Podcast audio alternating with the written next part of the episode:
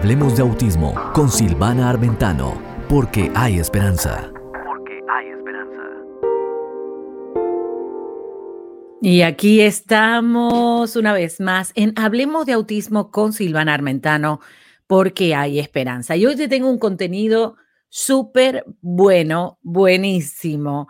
Y lo voy a compartir contigo porque sinceramente estudiando y pues, buscando información para traerles información actualizada en cada programa, he encontrado algo muy importante que sé que te hará de mucho beneficio. Desde ya quiero darte las gracias porque estás ahí, porque tus comentarios son de mucha edificación también para todos aquellos que lo leen. Y gracias, obviamente, por tu sintonía. Recuerda que aquí en CBC La Voz tenemos algo en común y es que vamos a defender a ese niño especial para que tenga una vida digna, obviamente, y llena de alegría. Muy bien, el tema de hoy, el tema de hoy muy importante, el autismo y la depresión. ¿Qué te parece? El autismo y la depresión. ¿Pueden nuestros niños con autismo estar deprimidos? ¿Cuáles son los estudios que ya se han realizado que nos pudieran dar una mejor luz de cómo, primeramente, diagnosticar eso? O cómo la mamá, básicamente, empecemos por casa, ¿no? Cómo la mamá se puede dar cuenta que su chiquito, cinco, seis años, su teenager, su adolescente o su adulto, ¿no? Su hijo adulto que ya está en la adultez o bien anciano, ¿no es cierto? Tu familiar anciano que tiene autismo, ¿cómo tú puedes darte cuenta si presenta depresión? Porque claro, sabemos que dos de los puntos más importantes que afecta al autismo es la socialización y la comunicación, o sea, que pudiera estar pasando algo tu familiar y tú no te estás dando cuenta. Te voy a enseñar siete, ocho, perdón, ocho rasgos importantes para poder darte cuenta si eh, tu familiar tiene depresión, tu familiar con autismo. Las investigaciones, eh, según lo que he estudiado y he estado buscando para poder traerte una información más eh, sólida, ¿sí? No solamente mi opinión, sino la opinión de la gente que sí sabe, es que la manera que diagnostican la depresión a la gente típica no está siendo suficientemente capaz para poder diagnosticar a los niños o a los teenagers o adultos con autismo. ¿Qué significa eso? Que los estándares por los cuales los psicólogos o psiquiatras evalúan al paciente para determinar si está en una depresión, cuando se les presenta un, un paciente con autismo, esas investigaciones o esas estadísticas no les sirven. Por eso que animamos a toda la población mundial a que hagan sus nuevas investigaciones y me imagino que pronto va a salir eh, una nueva estadística o una manera nueva, una manera de evaluar a los individuos con autismo con respecto a la depresión. La otra cosa que estuve em, investigando y te quiero traer hoy es que, claro, si los estándares para diagnosticar a una persona con autismo en depresión, ¿no es cierto?, no funcionan de los estándares de las personas típicas, entonces tampoco está funcionando los tratamientos ni las medicinas, en este caso los ansiolíticos o bien diferentes inhibidores de las serotoninas, que es una, eh, una medicina que le dan a la persona que está depresiva para mejorarle el estado de ánimo. Parece que en ciertos casos no está completamente convencida la ciencia, no les ha funcionado tampoco los antidepresivos o eh, los controladores de el mood, ¿sí? Del, del tono, digamos, de la persona.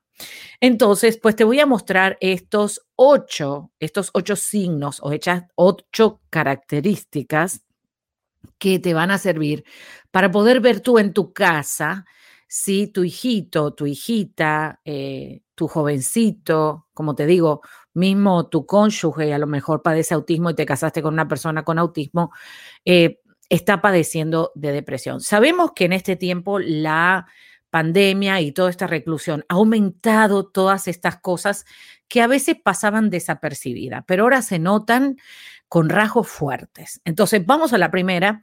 el primer rasgo es bajo estado de ánimo. Lo vemos que está no brillante como siempre o no alegre y tú te das cuenta que tu hijito no parece ser el mismo, ¿no? Porque los juguetes que antes le gustaba ahora no le interesan. O sea, esa pérdida de ánimo o bajo estado de ánimo. Número dos, disfunciones sensoriales. Por más que tú estás dándole toda la dieta sensorial que tu hijo necesita, que en muchos de los casos esta dieta sensorial muchos de los niños con autismo y también dentro de las Asperger necesitan esta dieta sensorial para poder vivir funcionalmente. Sí, por ejemplo, masajes, em, compression vest, eh, vestidos de compresión y todos eh, terapias sensoriales y ocupacional. Ahora, cuando se aplica esta terapia ocupacional y terapia eh, sensorial, no está funcionando. Y ese es el segundo punto donde tienes que prestar atención. Si lo que estabas haciendo funcionaba para que el niño se autorregulara y pudiera funcionar correctamente en su vida habitual y ahora todo eso que estás haciendo que antes funcionaba, que antes daba un resultado positivo y ahora no, pues ese pudiera ser un signo de depresión. Número tres, cambios en los comportamientos estereotipados. De repente el niño hacía flapping, que movía como alitas las manos para arriba y para abajo, y ahora lo hace más o no lo hace. ¿Sí? Y tú dices, ¿qué le está pasando? ¿No? Porque las mamás tenemos ese sexto sentido que nos damos cuenta, ¿no? Si el niño está cabizbaja, si el niño no está cantando las mismas canciones que canta siempre, si no escuchamos ese sonido a vida en tu hijo, tú te das cuenta que algo está pasando. Y sí, evidentemente algo está pasando. Así que mamita, si te das cuenta que tu hijito necesita ayuda, no esperes más. Ve al pediatra, hazle las preguntas, no va a pasar nada. Eh, lo bueno que va a pasar es que el niño va a recibir la ayuda adecuada para este momento que está cerca de la depresión o en una depresión o ya está en una situación de riesgo en depresión, porque sabemos que también ha aumentado eh, el, suicidio en las personas especiales por toda esta situación que eh, encima que ya sus vidas es bastante difíciles, que esto lo ha incrementado muchísimo más. Muy bien. Número tres, cambios, te lo dije, de comportamientos, en los comportamientos estereotipados, ¿sí? Eh, y ya te expliqué, por ejemplo, que las, el flapping, por ejemplo, que el niño usaba una misma una misma, un mismo objeto para estimularse sensorialmente y ahora no lo usa o lo rompió. ¿sí? Prestemos atención a esas cosas que eran de máximo refuerzo, esas, esos pequeños juguetes o esos pequeños objetos que eran de importante interés a tu hijo o a tu hija y ahora tú ves que ni eso le interesa o bien lo rompió, porque también vemos eh, una conducta agresiva y autoagresiva, ¿sí? Eso es muy importante. Y ahora yo quiero que vayamos a más contenido aquí en Hablemos de Autismo con Silvana Armentano y vamos a activar nuestro cerebro. Activa tu cerebro con esta música. 4, 3, 2, 1.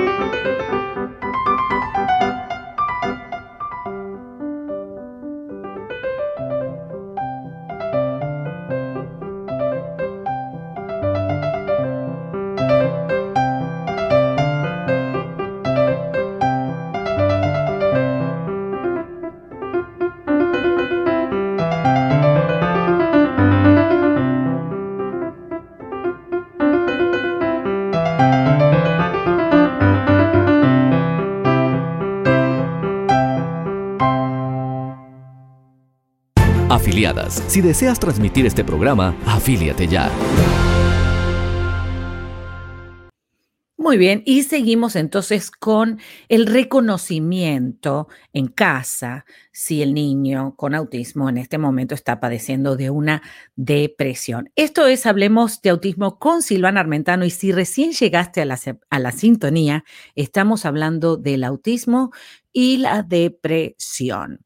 Una de las señales que vas a ver, y esta es la cuarta que estoy enseñando, es los trastornos en el sueño. ¿sí? Ahora de noche está despierto y de día está durmiendo. Entonces vemos que hay un cambio en su sueño. No necesariamente está todo el día despierto, pudiera ser que está todo el día queriendo dormir, pero vemos un cambio drástico y negativo en el sueño. Y esto es lo que se le pudiera llamar trastornos del sueño a causa de la depresión. Número cinco, mayor inquietud en el tiempo que está despierto el niño o el joven o el adolescente o el adulto está inquieto, o sea, tú lo ves que está nervioso, que está irritable, que, que no está, que no es él, ¿sí? Y la mamá, el papá, más la mamá, la mamita se dan cuenta de todo, ¿no?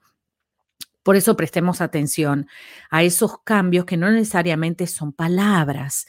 A veces los niños con autismo no tienen una comunicación verbal que podamos entender o preguntarles. A veces les preguntamos, ¿estás triste? Y te dice que sí, después le preguntas de nuevo y te dice, ¿estás triste? Y te dice, tengo hambre. O sea que a veces no relacionan con lo que les está pasando, no te lo dicen o bien algunos que son hiperfuncionales no te lo quieren decir y te lo ocultan, pero el mensaje del cuerpo y las conductas sí te lo van a decir. Por eso tienes que estar muy atenta y muy atento a estos signos importantes. Número cinco, entonces, mayor inquietud. Número seis, menos interacción social. Antes sentaba a mirar el televisor con los hermanos o con el perrito, o se sentaba eh, donde había gente alrededor y ahora quiere estar solo en su cuarto, se encierra en su cuarto, no te deja entrar o se pasa horas en el baño bañándose o horas en el baño peinándose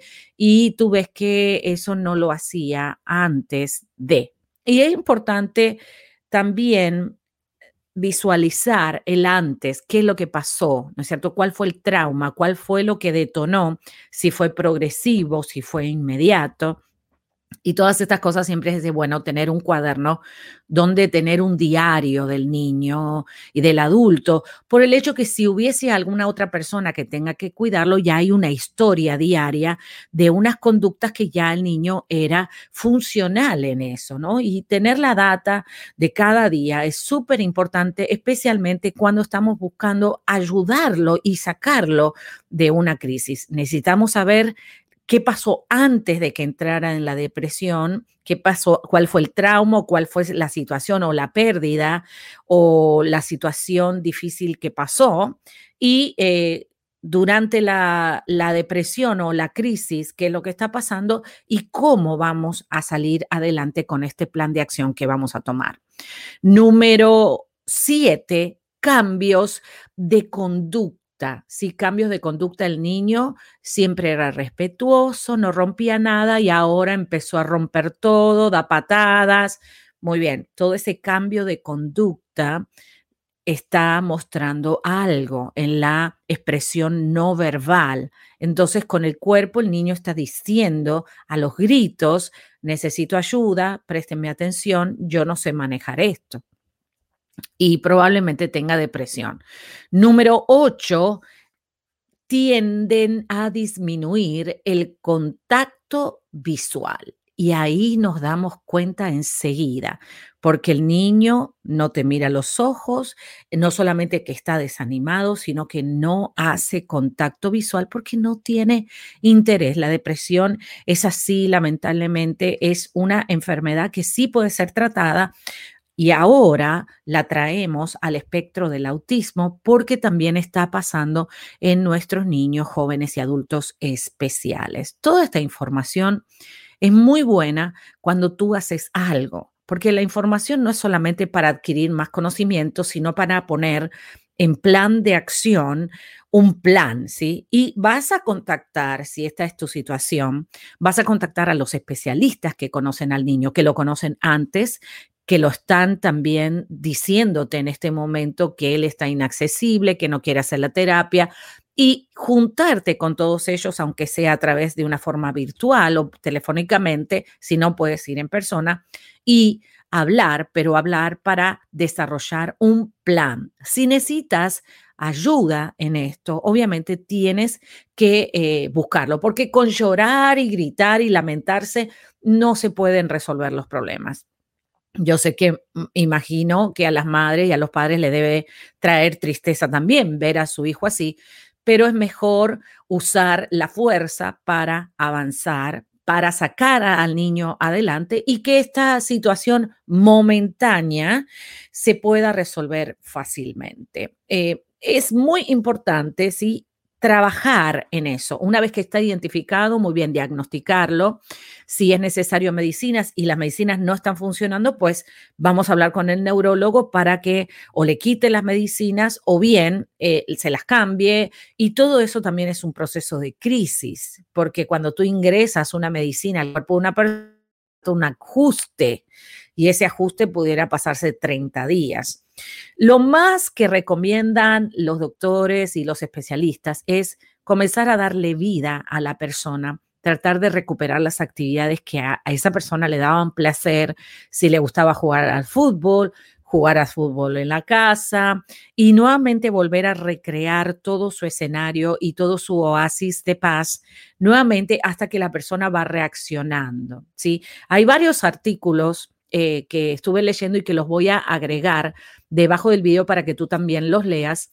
Y eh, en el artículo de esta semana, que lo puedes buscar en CBC La Voz, con, en la pestaña de buscador puedes eh, tipear la palabra autismo, escribe la palabra autismo y o autismo y depresión y ahí vas a encontrar lo relacionado que estoy hablando en este programa y en esta sesión tan importante. Tenemos muchísimo, muchísimo, muchísimo, muchísimo y quiero que lo disfrutes, lo disfrutes y claro, que uses esta información para avanzar, ¿sí? Eh, yo sé que a muchos eh, les causa un shock, ¿no es cierto?, escuchar que un niño autista pudiera estar deprimido, cualquiera puede estar deprimido, ellos no están exentos, al contrario, están muy vulnerables porque no eh, tienen em, el autismo, les, digamos que les priva de comunicarse eficazmente con el resto de la comunidad. Pero vamos a hacer todo lo posible y lo imposible también lo va a hacer Dios para que tu niñito con autismo siga adelante, tu ser tan especial, ese angelito que Dios te dio. Espectro útil. Recomendaciones eficaces para el día a día con el autismo. Hola, hola y qué bueno que estás allí compartiendo otra oportunidad más de Hablemos de Autismo con Silvana Armentano porque hay esperanza. Y en esta oportunidad tengo a la licenciada Jocelyn Terreros desde México que nos va a hablar de un tema súper importante. Tres cosas para hacer cuando hay hermanos neurotípicos junto, obviamente, con el niño con autismo. Hola Jocelyn, ¿cómo estás? Estás preciosa hoy. Qué lindo verte. Muchas gracias, Silvana. Pues feliz de estar una vez más aquí compartiendo esperanza junto contigo. Qué bueno, y bueno, tenemos una audiencia hoy que está dispuesta a aprender, yo también quiero aprender mucho, y tres cosas que podemos hacer cuando hay hermanos neurotípicos, ¿no? Que pasa mucho y tú, obviamente, en tus estudios y tu experiencia, eh, nos puedes ayudar en esas tres cosas importantes que tenemos que tener en cuenta. Cuéntanos. Así es, Silvana. Pues eh, muchas veces lo que sucede es que como padres, cuando tenemos hijos, eh, pues que tenemos eh, el niño con TEA y los hermanitos que están fuera del espectro, surge mucho la duda de cómo manejo esto, cómo se lo digo, cuándo se lo digo y bueno, en esta ocasión pues te traigo con respecto a ese tema tres cosas que puedes hacer para pues llegar más segura ¿no? Cuando tengas esta situación.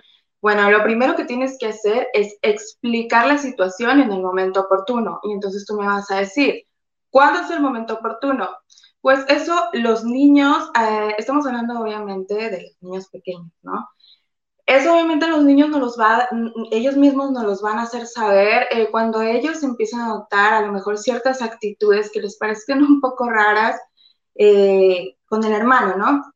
Este, donde ellos te van a empezar a preguntar a lo mejor por qué su hermano se comporta de tal o de manera, bueno, pues es tiempo de hablar con ellos, ya están listos, pero claro, vamos a adecuar la información según su edad. Y para eso tenemos la bendita tecnología que bien usada, pues de verdad que súper bien, todo lo tenemos eh, al alcance de un clic. Entonces hay actualmente mucha información a través de cuentos, videos, programas incluso de televisión inclusivos donde ya eh, tratan esos temas, ¿no? Eh, otra cosa muy importante es que a ellos les manejemos el tema de la aceptación pero claro, de acuerdo a, su edad, ¿no? Esto que va a hacer, pues bueno, eh, eh, comunicarles acerca de que todos los seres humanos somos diferentes y que eso justamente es lo que nos hace únicos, ¿no? Y eso tenemos que tenerlo bien en claro nosotros también como adultos, ¿no? O sea, tengamos o no tengamos TEA, tenemos que transmitir eso, esa, esa es la verdadera inclusión, ¿no? Eh, transmitir que todos somos iguales y que esas diferencias pues nos hacen ser únicos. O sea, por lo pronto le vas a ir dando la información digerible, ¿no? No lo vas a llenar eh, con conceptos y cosas que el niño no puede entender. Eh, y claro, también con, en la vida cotidiana, en el día a día, nosotros tenemos con nuestra actitud reflejar que el amor y el apoyo son dos ingredientes excelentes eh, para poder fluir mejor en armonía con la familia. Entonces, eso es una cosa. Otra segunda cosa que podemos hacer es motivar a que identifiquen esas emociones eh, que les hace sentir todo respecto al hermano eh, que en esta ocasión tiene la necesidad especial. ¿Qué quiero decir con esto? Muchas veces ellos se enfrentan a muchos sentimientos y emociones que no entienden a ser muy pequeños, ¿no? Empiezan a sentir a lo mejor vergüenza, rechazo, frustración en el día a día. Entonces, eh, llega un punto en donde esto se hace tan común, que se hace un círculo vicioso donde ellos los mantiene angustiados. Entonces, imagínate un niño tan chiquito y viendo esas cosas. Nosotros tenemos que entrar ahí, desde preferencia, desde que, eh, antes de que suceda esto. Entonces, bueno, eh, hacerles saber que está bien sentir eso, es normal como seres humanos sentir eso, pero nosotros también les vamos a aportar soluciones eh, para bajar sus niveles de ansiedad, ¿no? A lo mejor si al niño le está resultando frustrante no poder conectarse con su hermanito con TEA a través del juego, pues nosotros les vamos a explicar que, eh, mira, hay una forma, eh, no sé, tenemos que empezar a lo mejor a jugar con temas de interés que le generen, que le llamen la atención a tu hermano, ¿no? Y de esa manera empezarlo a ayudar todos para que quiera empezar a integrarse. Es que eso lo hacemos por instinto, créeme, a lo mejor muchos papitos dicen, ah, están escuchando dicen, yo hago eso sin saberlo. Eh, el amor, Silvana. Eh, y pues bueno, por tercer punto es eh, la comunicación constante, ¿no? Los niños fuera del espectro tienen derecho a ser amados, a ser escuchados, a tener una vida básicamente normal, ¿no? Porque nosotros como papás, cuando hay un niño con una necesidad especial, nos enfocamos totalmente en él y sin querer terminamos ignorando a los demás niños. Al resto de la familia, claro. Así es, entonces tener mucho cuidado. Yo sé que me van a decir, porque yo soy mamá de un niño con TEA, no hay tiempo. Yo entiendo que lo del tiempo es una situación muy difícil, tú lo sabes, Silvana. Sí, yo lo eh, sé, claro. Y hay que encontrar la manera. No, o sea, no, por, no podemos ir por la vida justificando que no tenemos tiempo y abandonar, abandonando áreas tan importantes, porque al final nuestros pequeños pues también tienen derecho a vivir con dignidad, ¿no? Entonces, quiero que te quede muy en claro este pensamiento. Sé el adulto que necesitabas cuando eras niño. Y te prometo que cada que pienses eso, no te vas a olvidar de echarle ganas y de motivarte para tener a toda la familia eh, guardada aquí, ¿no? En amor. Me encantó esa frase que dijiste, Jocelyn, sé el adulto que necesitabas cuando eras niño. Wow. Y creo que eso suple toda la, respuesta de este gran desafío cuando hay hermanos neurotípicos, el poder darle una vida digna a cada uno. Pero obviamente hay una urgencia tan grande de que eh, los, los otros integrantes de la familia también ah, es necesario que aporten, ¿no es cierto? Y por eso toda la integración que se puede hacer desde el comienzo, desde que llega este angelito a nuestro hogar, es mejor para toda la familia, porque entonces, no, no, no, vos no hagas, vos no podés, eh, vos no, no, no lo sabes hacer. Tú sabes, nosotras mismas a veces, las mamás, eh, anulamos a la otra persona simplemente porque no lo hace como nosotros. Y más cuando son niños, ¿no es cierto? A veces ellos tienen un lenguaje de niño mucho mejor que cualquier terapia, ¿no? Que es eh, esa comunicación que tienen entre ellos mismos. Eh, pero hoy aprendimos muchísimo, muchas gracias por la información que nos diste de tres cosas importantes que podemos hacer cuando hay niños neurotípicos, obviamente conviviendo con el niño autista. Así que pues muchísimas gracias Jocelyn y nos vemos hasta la próxima. Y siempre aquí estamos en Hablemos de Autismo con Silvana Armentano porque hay esperanza. Gracias Jocelyn. Gracias a ti. Afiliadas, si deseas transmitir este programa, afíliate ya.